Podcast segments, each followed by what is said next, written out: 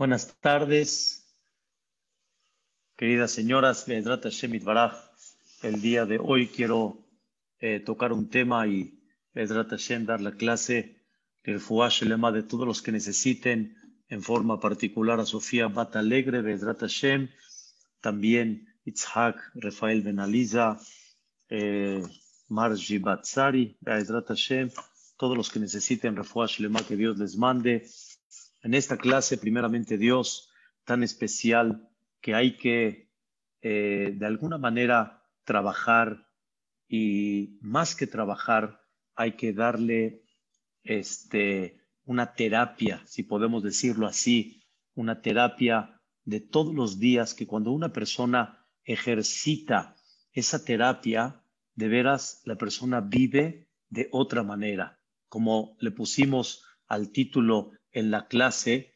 tranquilo, aquí estoy.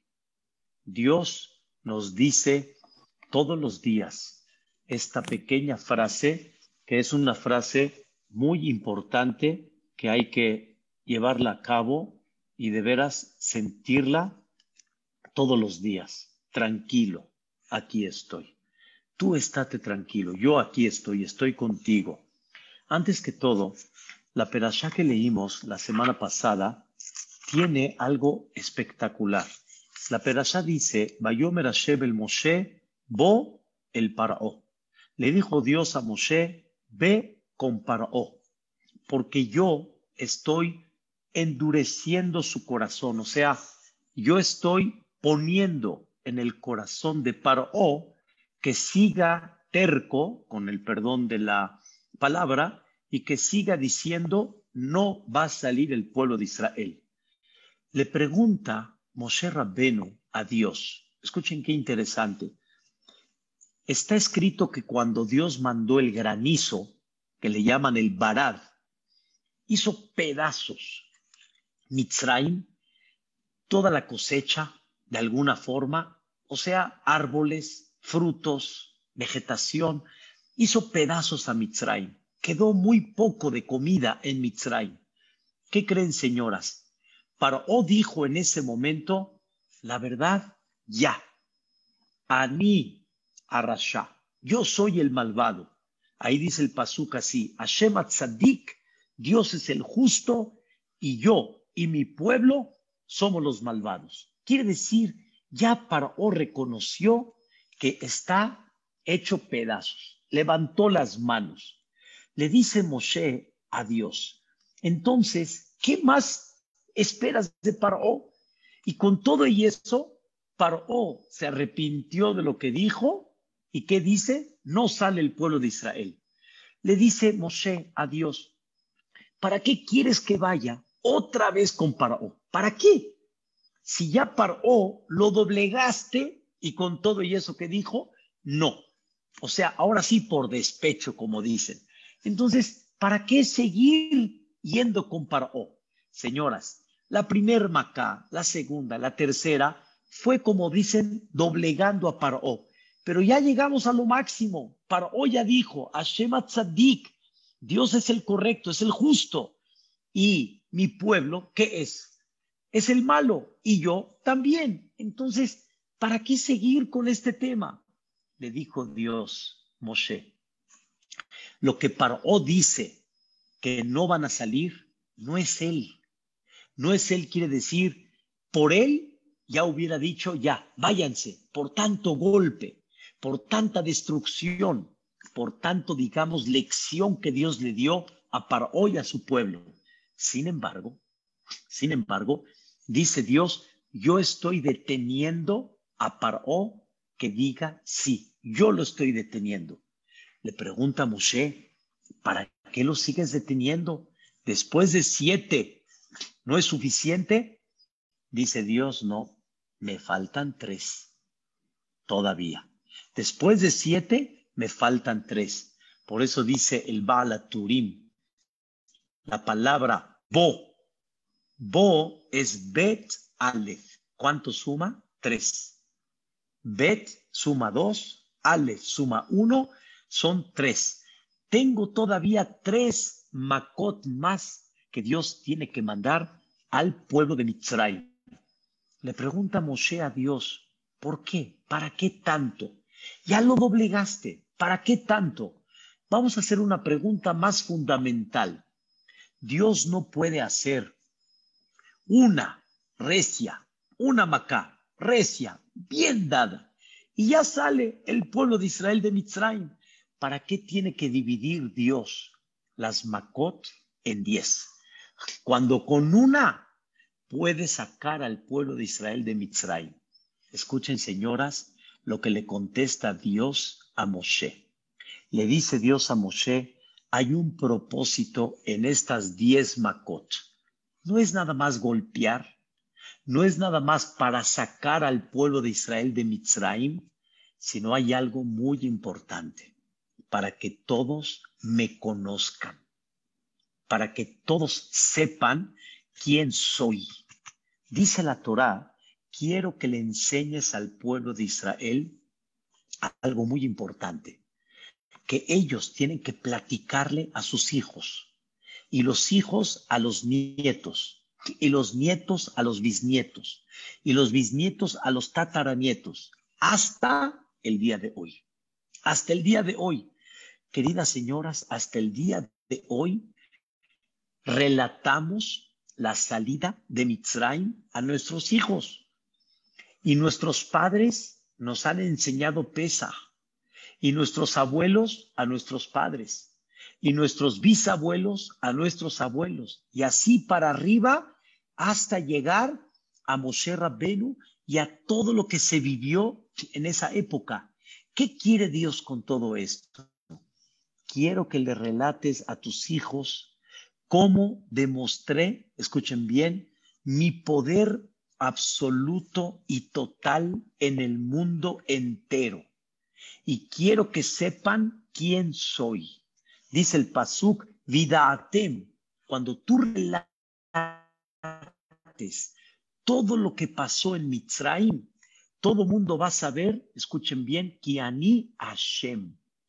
Hay algo que muchos se confunden. No estamos hablando creer en Dios. Creer en Dios ya está muy claro. Que Dios existe, que creó el mundo, está muy claro. Pero dice Dios, quiero que confíen en mí, que el mundo está en mi poder absoluto y que no hay una naturaleza que se ponga por encima de mí. Vean las palabras de uno de los grandes comentaristas que se llamó el Ramban, el Nachmanides.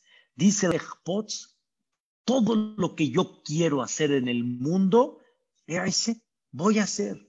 Bashamaim en el cielo y en la tierra. Quiero que sepan que yo controlo todo. Quiero que sepan que yo tengo el poder absoluto en el mundo. Hay algo, queridas señoras, que la gente se impacta, la naturaleza. La naturaleza es algo que impacta a la persona. ¿Quién puede en contra de la naturaleza? ¿Quién puede? ¿Alguien puede cruzar, un decir, el periférico cuando los coches van a 100 kilómetros y se salve? Hay una naturaleza, te vas a morir. O te vas a tirar del décimo piso, no hay forma te vas a hacer pedazos. Esa es la naturaleza. Todo mundo sabe que la naturaleza se le respeta. Hay un, hay un dicho que dicen los, los que viven en, en, en, en la costa del mar, dicen, señores, al mar se le respeta. Al mar se le tiene respeto. Respeto quiere decir, no puedes estar jugando, te metes en las olas y a ver qué pasa como me dijo un salvavidas que estaba ahí en el mar en una ocasión, ay Señor, si supiera cuánta gente se ha ido en este mar. Y no entienden que al mar se le respeta. Hay una naturaleza. Y esa naturaleza hay que comprender que tiene, esa naturaleza tiene un respeto muy especial. Y es un respeto que hay que darle. Sin embargo, escuchen, señoras, aunque esa naturaleza, Dios la creó y hay que respetarla.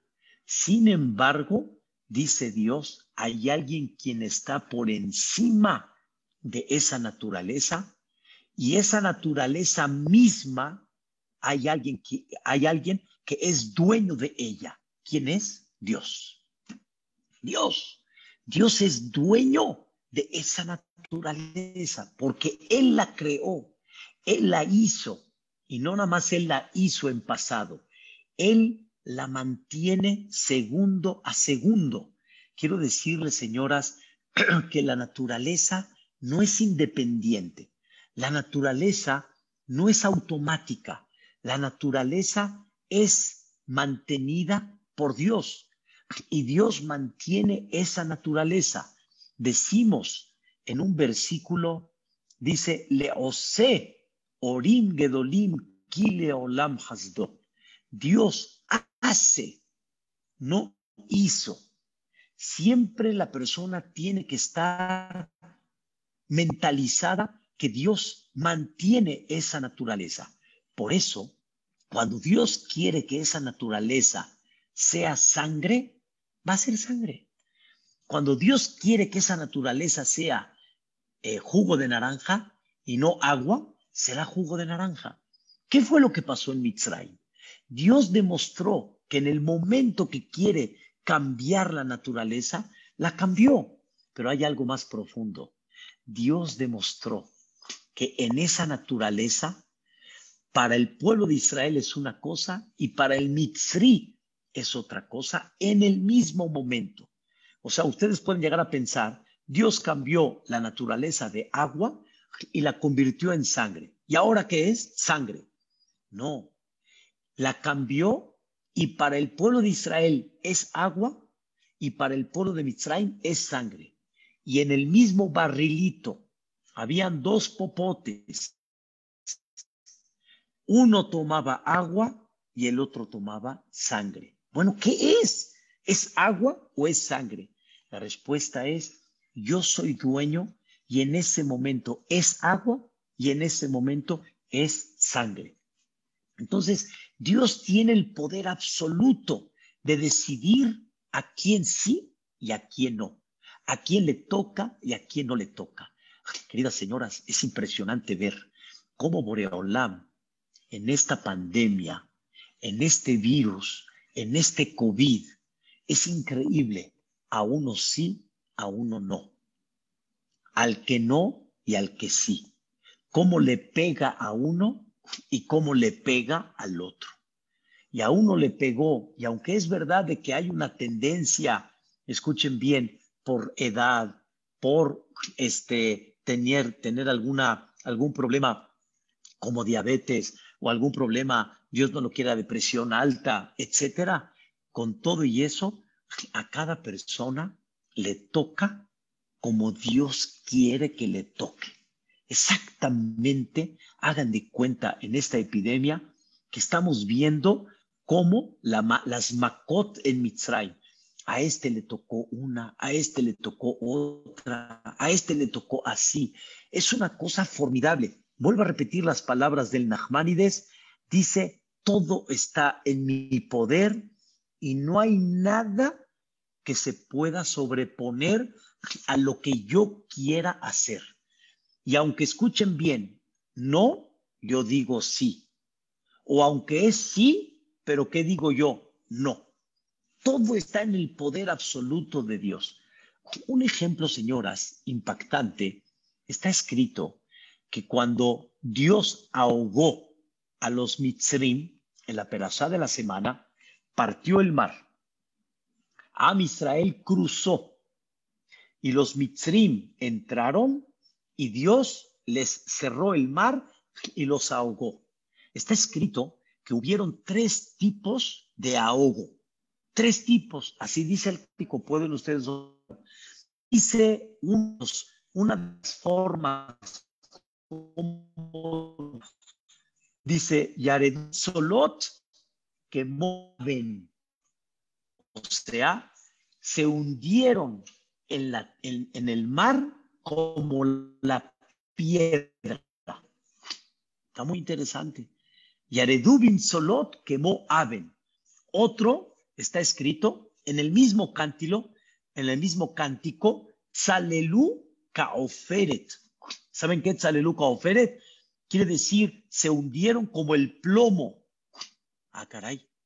Y hay otro versículo que dice que Dios se comió a los egipcios en el mar, escuchen bien, como la paja. Y Ogelemo se los comió como la paja. Preguntan los comentaristas, no entiendo. ¿Se hundieron como la piedra, como el plomo o como la paja? ¿Qué fue lo que pasó? Y aparentemente tendría que ser que todos parejito. O sea, parejito me refiero, todos que, que Dios nos ahogue a todos igual. Dice el cántico de Moshe Rabbenu. Vean la grandeza de Dios. A cada persona lo ahogó según su nivel que merecía ahogarse en el mar. Nosotros pensamos, merecen morir, hay que ahogarlos parejo a todos, como venga la vara. No, Dios ahogó a unos como el plomo ¿Cómo se ahoga uno como el plomo? El plomo es lo más pesado que hay. Y cuando se hunde en el mar, se hunde muy rápido, ¡uh! muy rápido. Digamos, tarda hundirse en el mar cinco segundos. Así nada más por dar un ejemplo. Entonces, hay unos que Dios los ahogó como el plomo.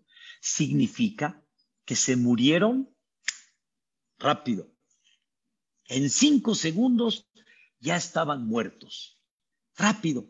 ¿Por qué? Porque no merecían sufrir mucho. Eran los mejores dentro de los peores. O sea, no fueron tan malvados con los Yehudim en Mitzrayim. Perfecto. Hubo otros que murieron como la piedra. La piedra es menos pesada que el plomo y tarda un poquito más en hundirse hagan de cuenta, en vez de cinco segundos, diez segundos. Quiere decir que Dios ahogó a unos en diez segundos, o sea, sufrieron más que los primeros. ¿Y quién define eso? Dios. ¿Y bajo qué lo define? Bajo tu comportamiento. ¿Cómo? Este se ahogó muy rápido y el otro tardó un poquito más en ahogarse. La respuesta es sí, depende su nivel, escuchen bien, depende su nivel de maldad que tuvo con el pueblo de Israel. Y hay unos, escuchen bien, que se ahogaron, ¿saben cómo? ¿Cómo se ahogaron? Como la paja. ¿Cómo es la paja? La paja flota. La paja en lo que sube, en lo que baja, en lo que sube, en lo que baja. Hagan de cuenta un mitzri ya se estaba ahogando, se estaba muriendo y dijo Dios, permíteme, todavía no te puedes morir, sube para arriba, respira y otra vez lo vuelve a hundir. Y otra vez lo levanta y otra vez lo vuelve a hundir. Ese fue el más malvado, el más cruel de todos. Pero ¿quién define eso, señoras? ¿Quién tiene esa capacidad de definir quién es muy malo, quién es medio malo, quién es bueno o malo? ¿Quién tiene esa capacidad? Hay uno solo, Ribona Olamim. Y él es el que tiene el poder absoluto de definir cada persona lo que es. Por eso, no comprendemos nada, no entendemos nada, pero a cada persona cómo le tocó el virus, el COVID, y que a muchos no les toque, la Ezrat y hay unos que les tocó, como dijo Moreno y otros doctores, los que perdieron el olfato y el gusto, les tocó de maravilla porque ahí se inflamó, ahí se quedó, no dañó el pulmón. Eso es una manera como Dios supervisó en cada persona cómo le tiene que llegar. Dios sabe y controla absolutamente todo. No hay parejo. Mandé un virus parejo para todos. ¿Cómo le va a tocar a cada persona? Allah Olam sabe. Y vuelvo a repetir, Dios tiene en sus manos el poder absoluto y Él lo que quiere, como dice el Maimónides, lo hace en el cielo y en la tierra.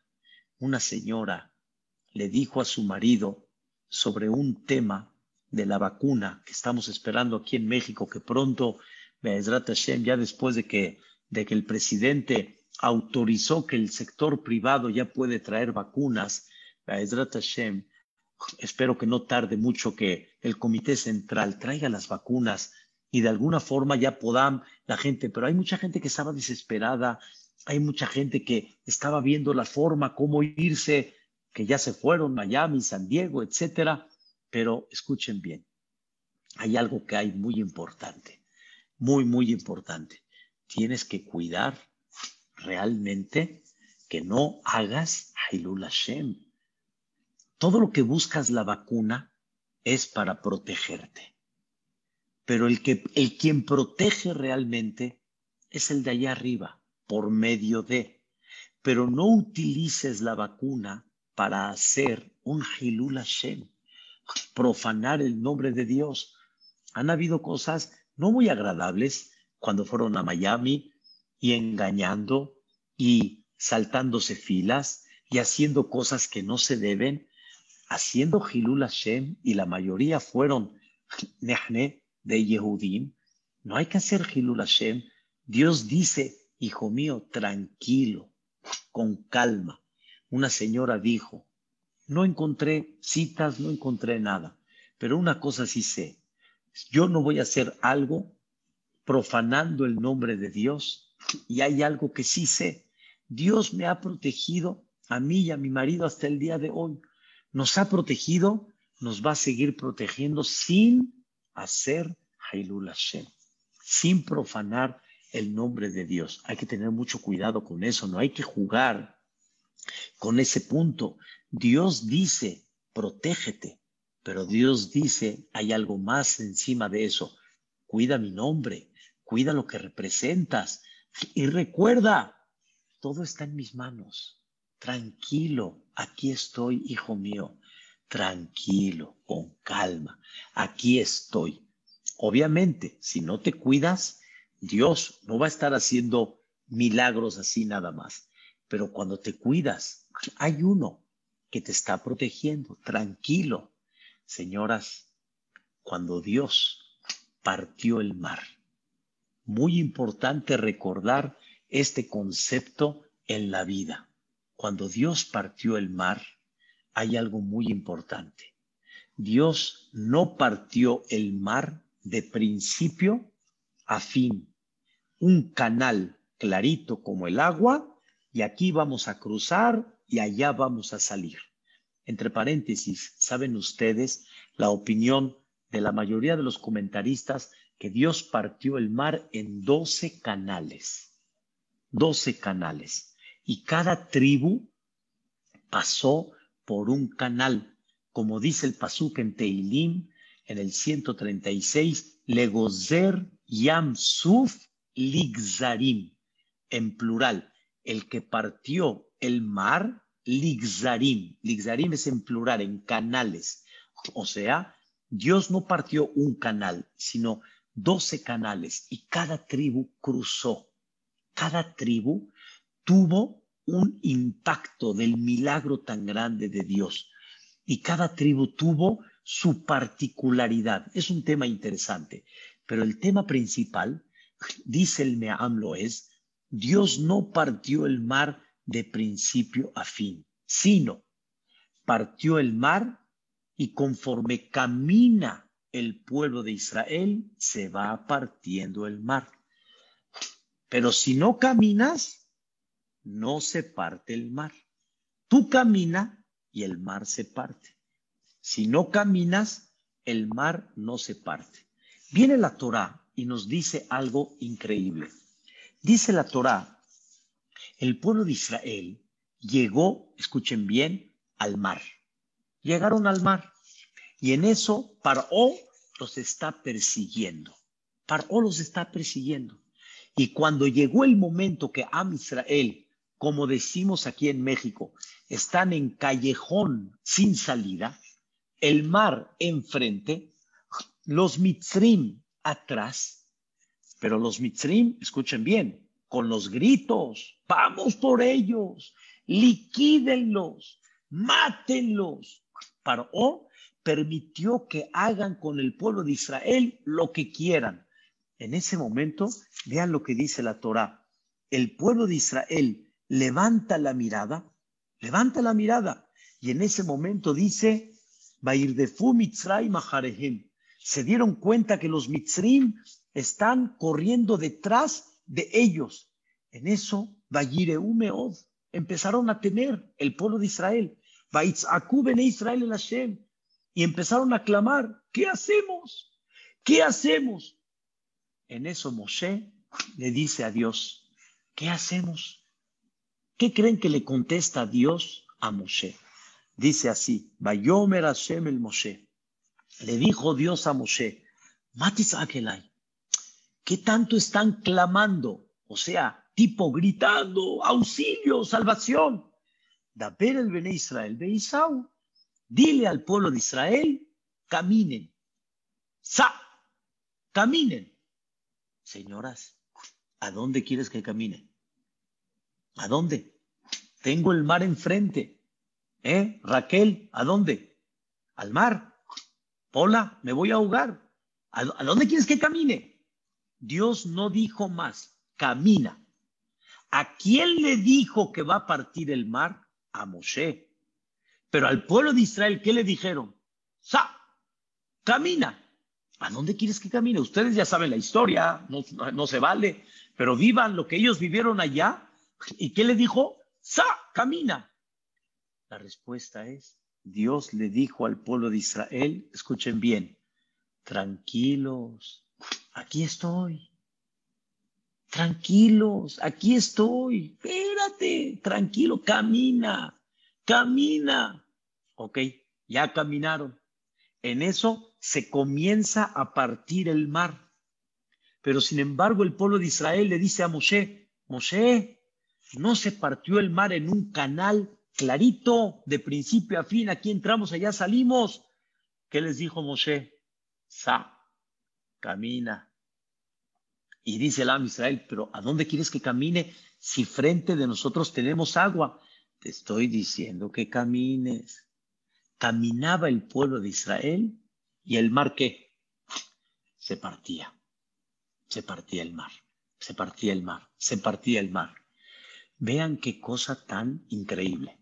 Vista pájaro, entra el pueblo de Israel en el mar, están rodeados de agua.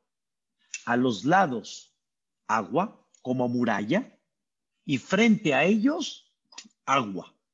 ¿Y qué pasó? Sa, camina. ¿Está bien? Pues camino. Camino. ¿Qué creen, señoras? El pueblo de Israel no terminó de cruzar el mar. Dentro del mar, Dios le dice a Moshe, ahora viene el espectáculo, vienen los mitzrim. Le dice Moshe, pero no han salido del mar. No te preocupes, tranquilo, aquí estoy tú sigue caminando. Camina. Se quita la nube, se quita el fuego, los mitzrim ven al Am Israel dentro del mar y en ese momento los mitzrim dicen, vamos por ellos. Yo si hubiera sido Paró, hubiera dicho, estás loco, te pusieron una trampa. Pero ¿qué dijeron ellos? ¿Quién está dentro del mar? Los Yehudim. Si el mar se cierra, se cierra con los Yudim, con los Mitzrim, todos en la misma olla. Vámonos. No importa. Lo principal es juntos, ya por despecho. Ya no importa. Pero también al pueblo de Israel le va a tocar.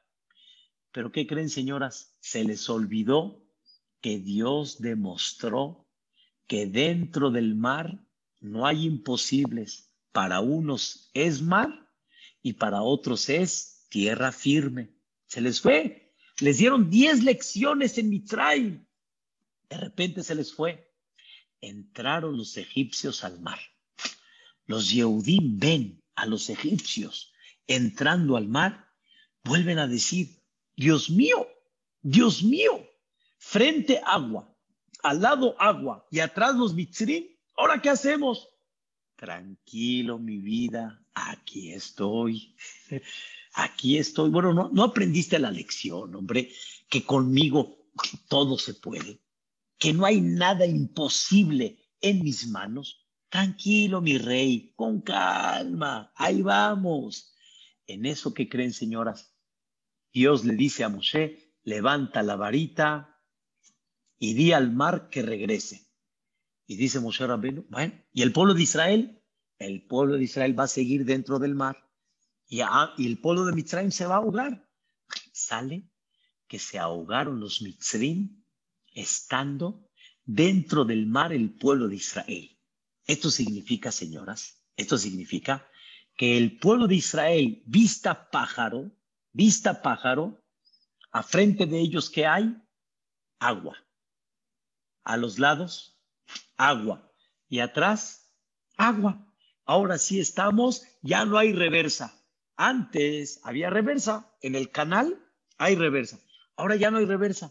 Ahora estamos completamente rodeados de agua. Completito, completito. Dice Dios a Moshe, no, confías en mí. Tranquilo, mi vida, aquí estoy. Escuchen bien, el pueblo de Israel cantó el cántico, ¿sí? algo impresionante. Cantaron el cántico y terminando el cántico, está escrito en la Torá de manera muy clara, Kibá sus porque vino para Berihbo Ufarashav Bayam, y dice el Pasuk, Ubne Israel Alehu Basha Betoch Ayam. O sea, cantaron ellos como los Mitzrim Dios los ahogó y el pueblo de Israel estaban en el mar, en tierra firme, tierra seca. ¡Ah! ¡Qué cosa tan increíble! Por eso, con eso se entiende lo que decimos en el rezo todas las mañanas, antes de la amida, decimos así, mi Mitzrayim Gealtan, nos salvaste de Mitzrayim, mi Bet Abadim Peditan, nos rescataste de ser esclavos, todos los primogénitos mataste. Jorge Israel, y a los primogénitos del pueblo de Israel salvaste. Beyam suflahem bakata, y les partiste el mar. Vezedim tibata, ahogaste a los enemigos. Vididim abruyam, y tus queridos pasaron por el mar. El orden aparentemente no está bien, porque si ya partiste el mar, ¿quién pasó primero por el mar? Tus queridos. Y después ahogaste a tus enemigos. Tendría que haber dicho, Beyam Suflahem Bakata, Vididim Abruyam, pasaron tus queridos, Bezedim Tibata, y a tus enemigos los ahogaste. No dice así. Repito, partiste el mar, ahogaste a los enemigos y pasaron y cruzaron tus queridos. ¿Por qué cambió el orden? porque aun cuando estaban ahogando a los enemigos, el pueblo de Israel seguía donde? Dentro del mar. Ahora escuchen, señoras, hasta el día de la partida del mar, los Yehudim estaban tranquilos viendo cómo Dios castiga y le da lección a los egipcios. Los Yehudim vieron la grandeza de Dios vieron la grandeza de Dios. Pero los Yehudim todavía no habían demostrado cuánto ellos viven con esa fe que aprendieron en Mitzrayim. O sea, lo voy a decir un poquito no agradable, pero qué bonito cuando ellos están viendo en carne ajena que Dios hace milagros pero que en carne propia confíes que Dios hace milagros y que te sientas tranquilo, eso todavía Dios no se los enseñó en carne propia. Por eso, señoras, festejamos el séptimo día de Pesach como Yom Tov. ¿Sabían? O sea, Pesach son siete días. El primer día es Yom Tov. Y el séptimo día también es Yom Tov. O sea, también es día de este, frenar todo y festejar. ¿Qué festejas el séptimo día?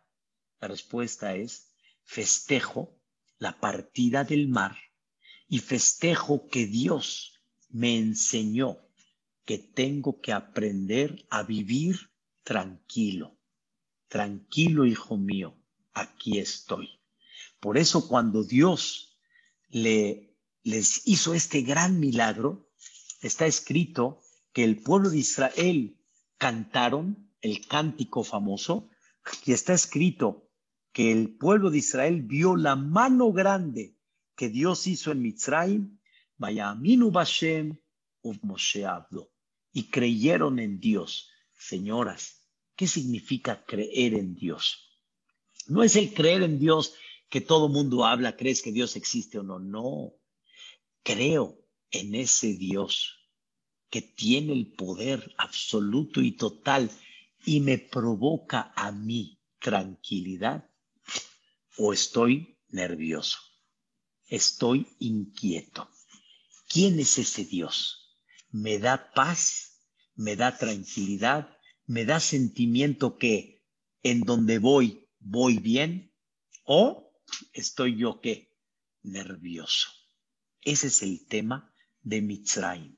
Y vuelvo a repetir, ¿qué le dijo Dios a Moshe? Dile al pueblo de Israel, camina. ¿A dónde quieres que camine? Camina, mi vida. Yo cuando te digo camina, camina. Las cosas van a solucionarse y las cosas van a quedar tal cual como deben de ser, camina. El mar se va a partir. El mar se va a partir.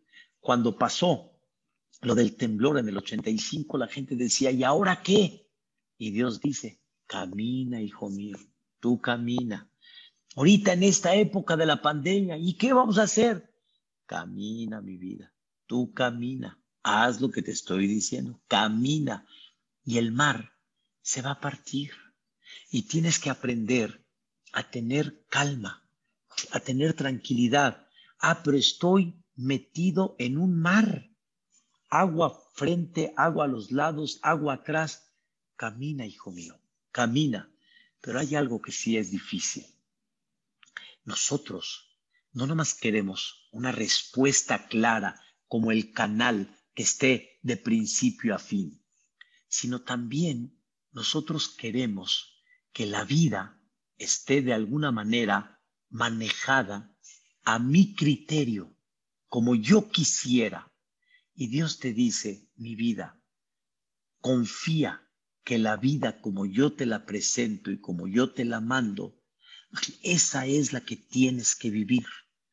Esa es la que tienes que luchar. Esa es la que tienes que entender como tu reto en la vida y tú sigue adelante. ¿Qué pasó, señoras, cuando ya salieron del el mar? Ya salieron del mar. ¿Hay más milagros y maravillas de lo que vivieron ellos? No hay, señoras, no hay más milagros y maravillas de lo que ellos vieron. La verdad, qué milagros, qué maravillas, qué, qué poder absoluto Dios pudo presentar dentro de la partida del mar y dentro de Mitzrayim. ¿Qué creen, señoras? Con todo y eso, dice, dice Boreolam, todavía no termina el espectáculo. Todavía no termina la enseñanza. Señoras, salieron del mar, empezaron a caminar y de repente se acaban las provisiones de comida que sacaron de Mitzrayim. Ya, ya no hay comida. ¿Qué creen, señoras? Ya no hay agua, tampoco. Hay comida y no hay agua. ¿Ustedes qué creen? ¿Cómo? Si Dios me está dirigiendo y Dios hizo milagros y maravillas, tranquilo, Dios, ahí está la comida, ahí está el pan. ¿Qué hizo Dios? dejó al pueblo de Israel sin comida y sin agua. Sin comida y sin agua. Los dejó sin comida y sin agua. En ese momento, señoras, empezó a haber qué? Hambre. Los niños le jalaban el traje a papá y a mamá y ahora, ¿qué vamos a comer? Papá. Al principio, todos, con perdón de la expresión, todos muy machos, no, no se preocupen, aquí está Dios, miren todo. Y de repente Dios no responde al momento. Dios espera. Pasa una hora, pasan dos, pasan tres, pasan cuatro. Y el pueblo de Israel tiene hambre, tiene hambre. ¿Y ahora qué vamos a comer? Dice la Torah desgraciadamente, cuando yo digo desgraciadamente, me refiero, ese es el trabajo que debemos de tener. Tranquilo, aquí estoy. ¿Qué creen que hizo Dios? Dios los probó. Dios los probó. No les mandó comida justamente para ver cómo reaccionan. Reaccionan con calma o reaccionan de alguna manera con reclamo. Dice la Torah, Bailonu, Hol Adad Bene Israel. Reclamaron todo el pueblo de Israel a Moshe y a Aarón y les dijeron, ¿que ahora qué? No hay comida. Nos sacaste aquí para morirnos de hambre. Am Israel, ¿dudas de Dios?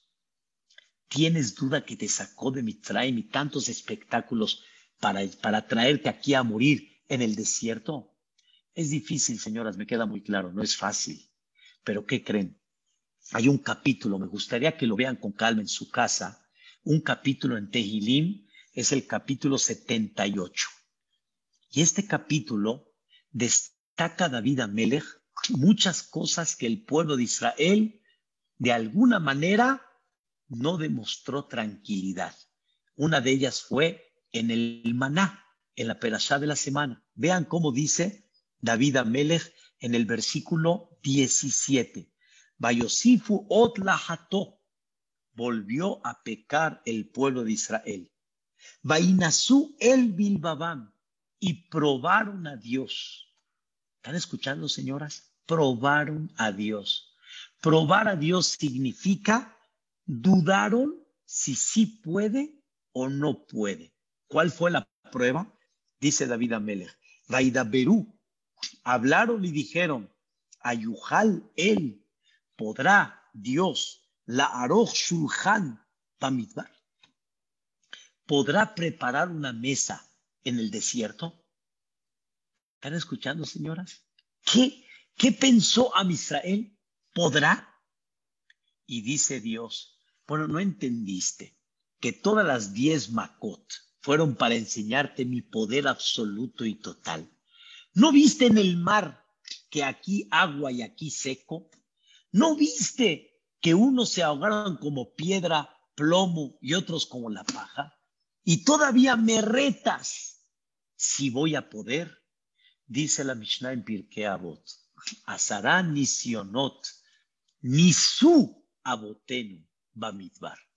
Diez pruebas nuestros patriarcas probaron a Dios en el desierto.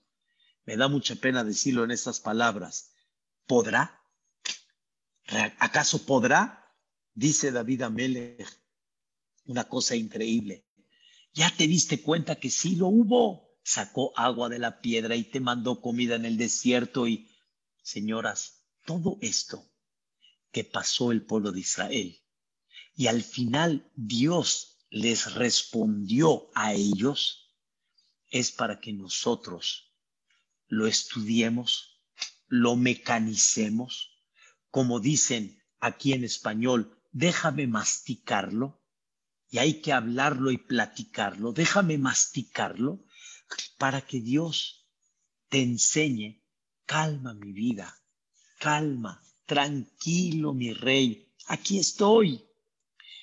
Un señor señoras, lo platiqué esta historia en las clases de la noche. Un señor estaba en, en eh, Eretz Israel, en Jerusalén, víspera de Pesaj, o sea, muy cercano a Pesaj, pero desgraciadamente por la situación y la, y la falta de, de pagos, etcétera, no tenía para Pesaj, no tenía ya para Pesaj.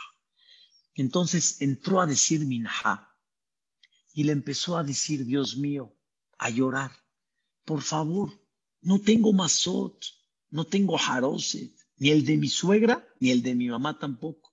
No tengo, no tengo lechuga, no tengo comida. Boreolam, mándame para festejar pesas como todos. Normalmente una persona en la tefilá lo habla en silencio, pero él levantó un poquito la voz y había una persona al lado de él que lo estaba escuchando. Lo estaba escuchando se acercó al final de su rezo y le dijo, ¿cómo te llamas? ¿Qué tal? Oye, mira, yo vengo de Estados Unidos, yo vine a pasar aquí las fiestas y la verdad, escuché que estabas hablando con Dios. Quiero decirte, dame la oportunidad de poder ayudarte. Yo puedo ayudarte. Le dijo, no, no me da pena, dame, dame, dame oportunidad. Señoras, le dio para Pesaj y para dos meses más después de Pesaj. Pelea y Nará, estaba increíble el Señor. ¿Qué creen?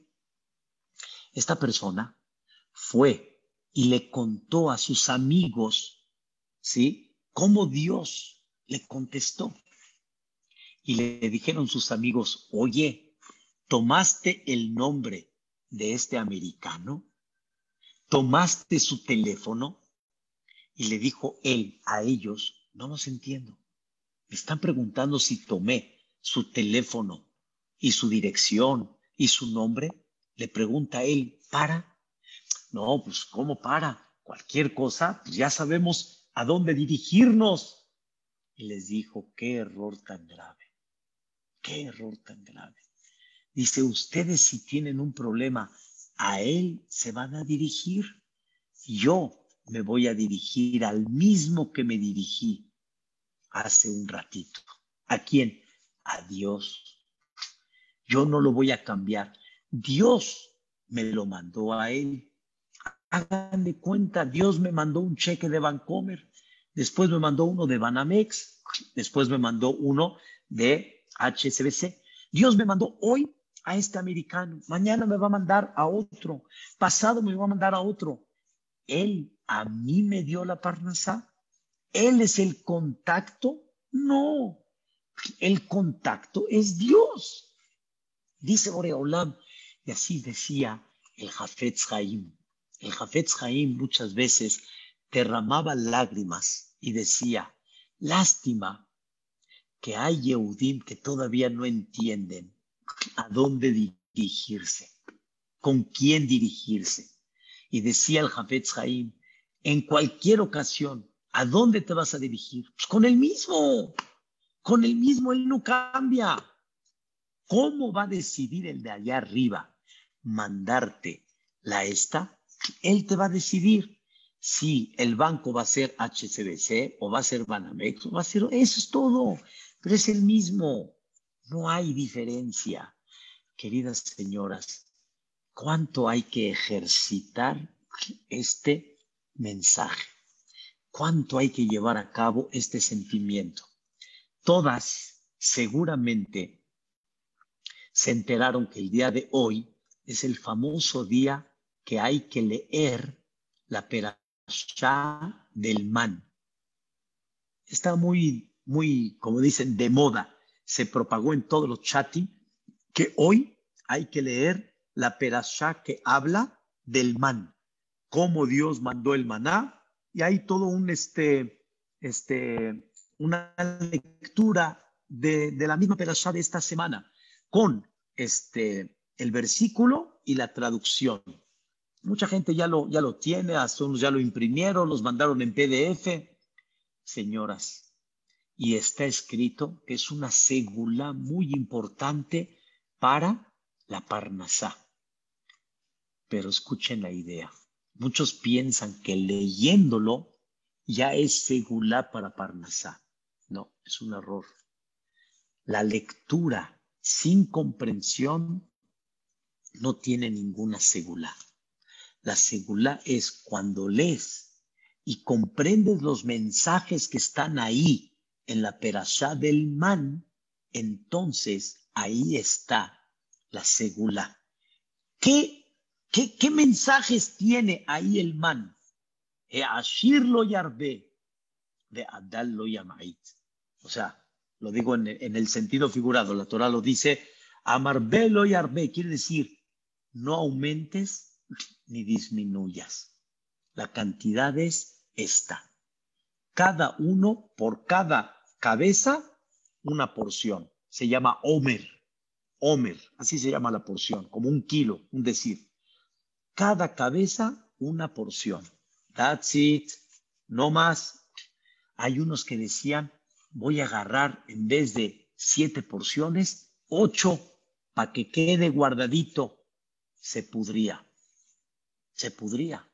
Hay gente que decía, me equivoqué, tomé nada más siete y eran ocho. Llegaba a la casa y eran ocho. Veían el milagro que Dios le mandaba a cada uno lo que tiene que tener.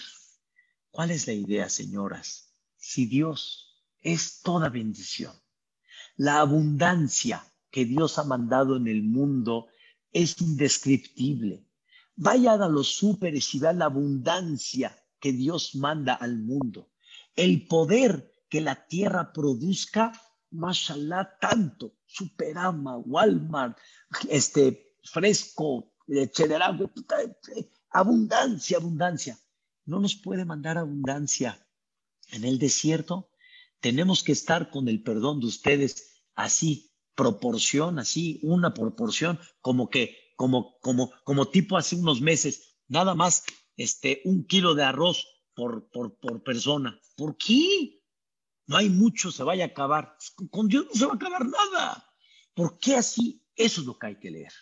Si no lo entendiste cuando lo leíste, no es la segula de Parnasá.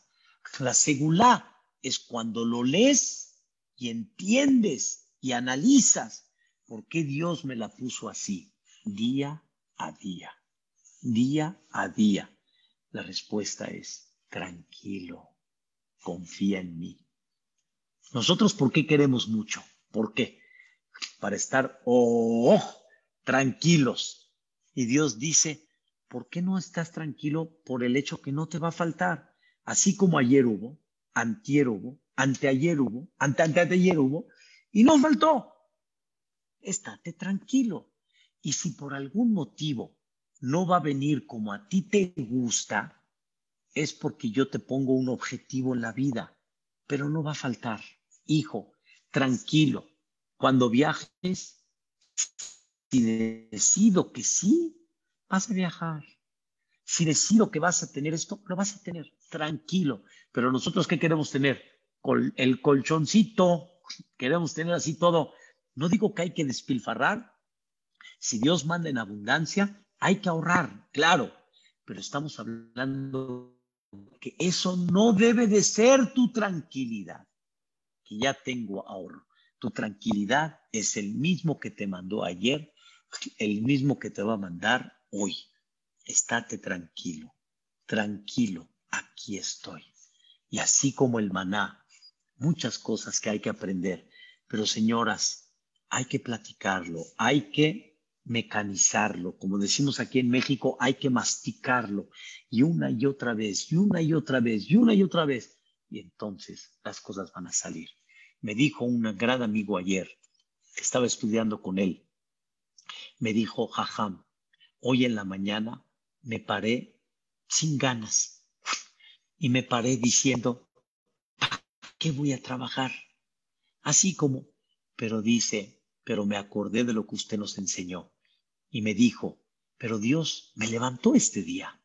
¿Para qué me levantó? ¿Para estar tirado? ¿Para qué me levantó? ¿Para estar así eh, triste y deprimido? Me levantó para que yo continúe con la partida del mar. Y agarré y me fui me fui a la partida del mar. No tiene idea, así me dijo él, me hizo llorar, no tiene idea la paz y la tranquilidad que tuve ese día, ayer. Qué paz sentí. Dios quiere que haga lo que yo tenga que hacer. No voy a hacer, ¿qué, me voy a deprimir, angustiar de nada? Camino, camino adelante. Esa es la psicología, queridas señoras. Ese es el chip que hay que meter. Pero no se les olvide, Dios de vez en cuando nos prueba como el Am Israel para ver si caminamos, para ver si nos quejamos, podrá. Y así las cosas van a salir. Y Bezrat Hashem las cosas se van, primeramente Dios, a ordenar. Que Bezrat Hashem podamos comprender este mensaje lo tengamos muy claro y les deseo de todo corazón que podamos vivir tranquilos y nos llevemos esta frase, tranquilo, aquí estoy. Buenas tardes y pásenla bonito.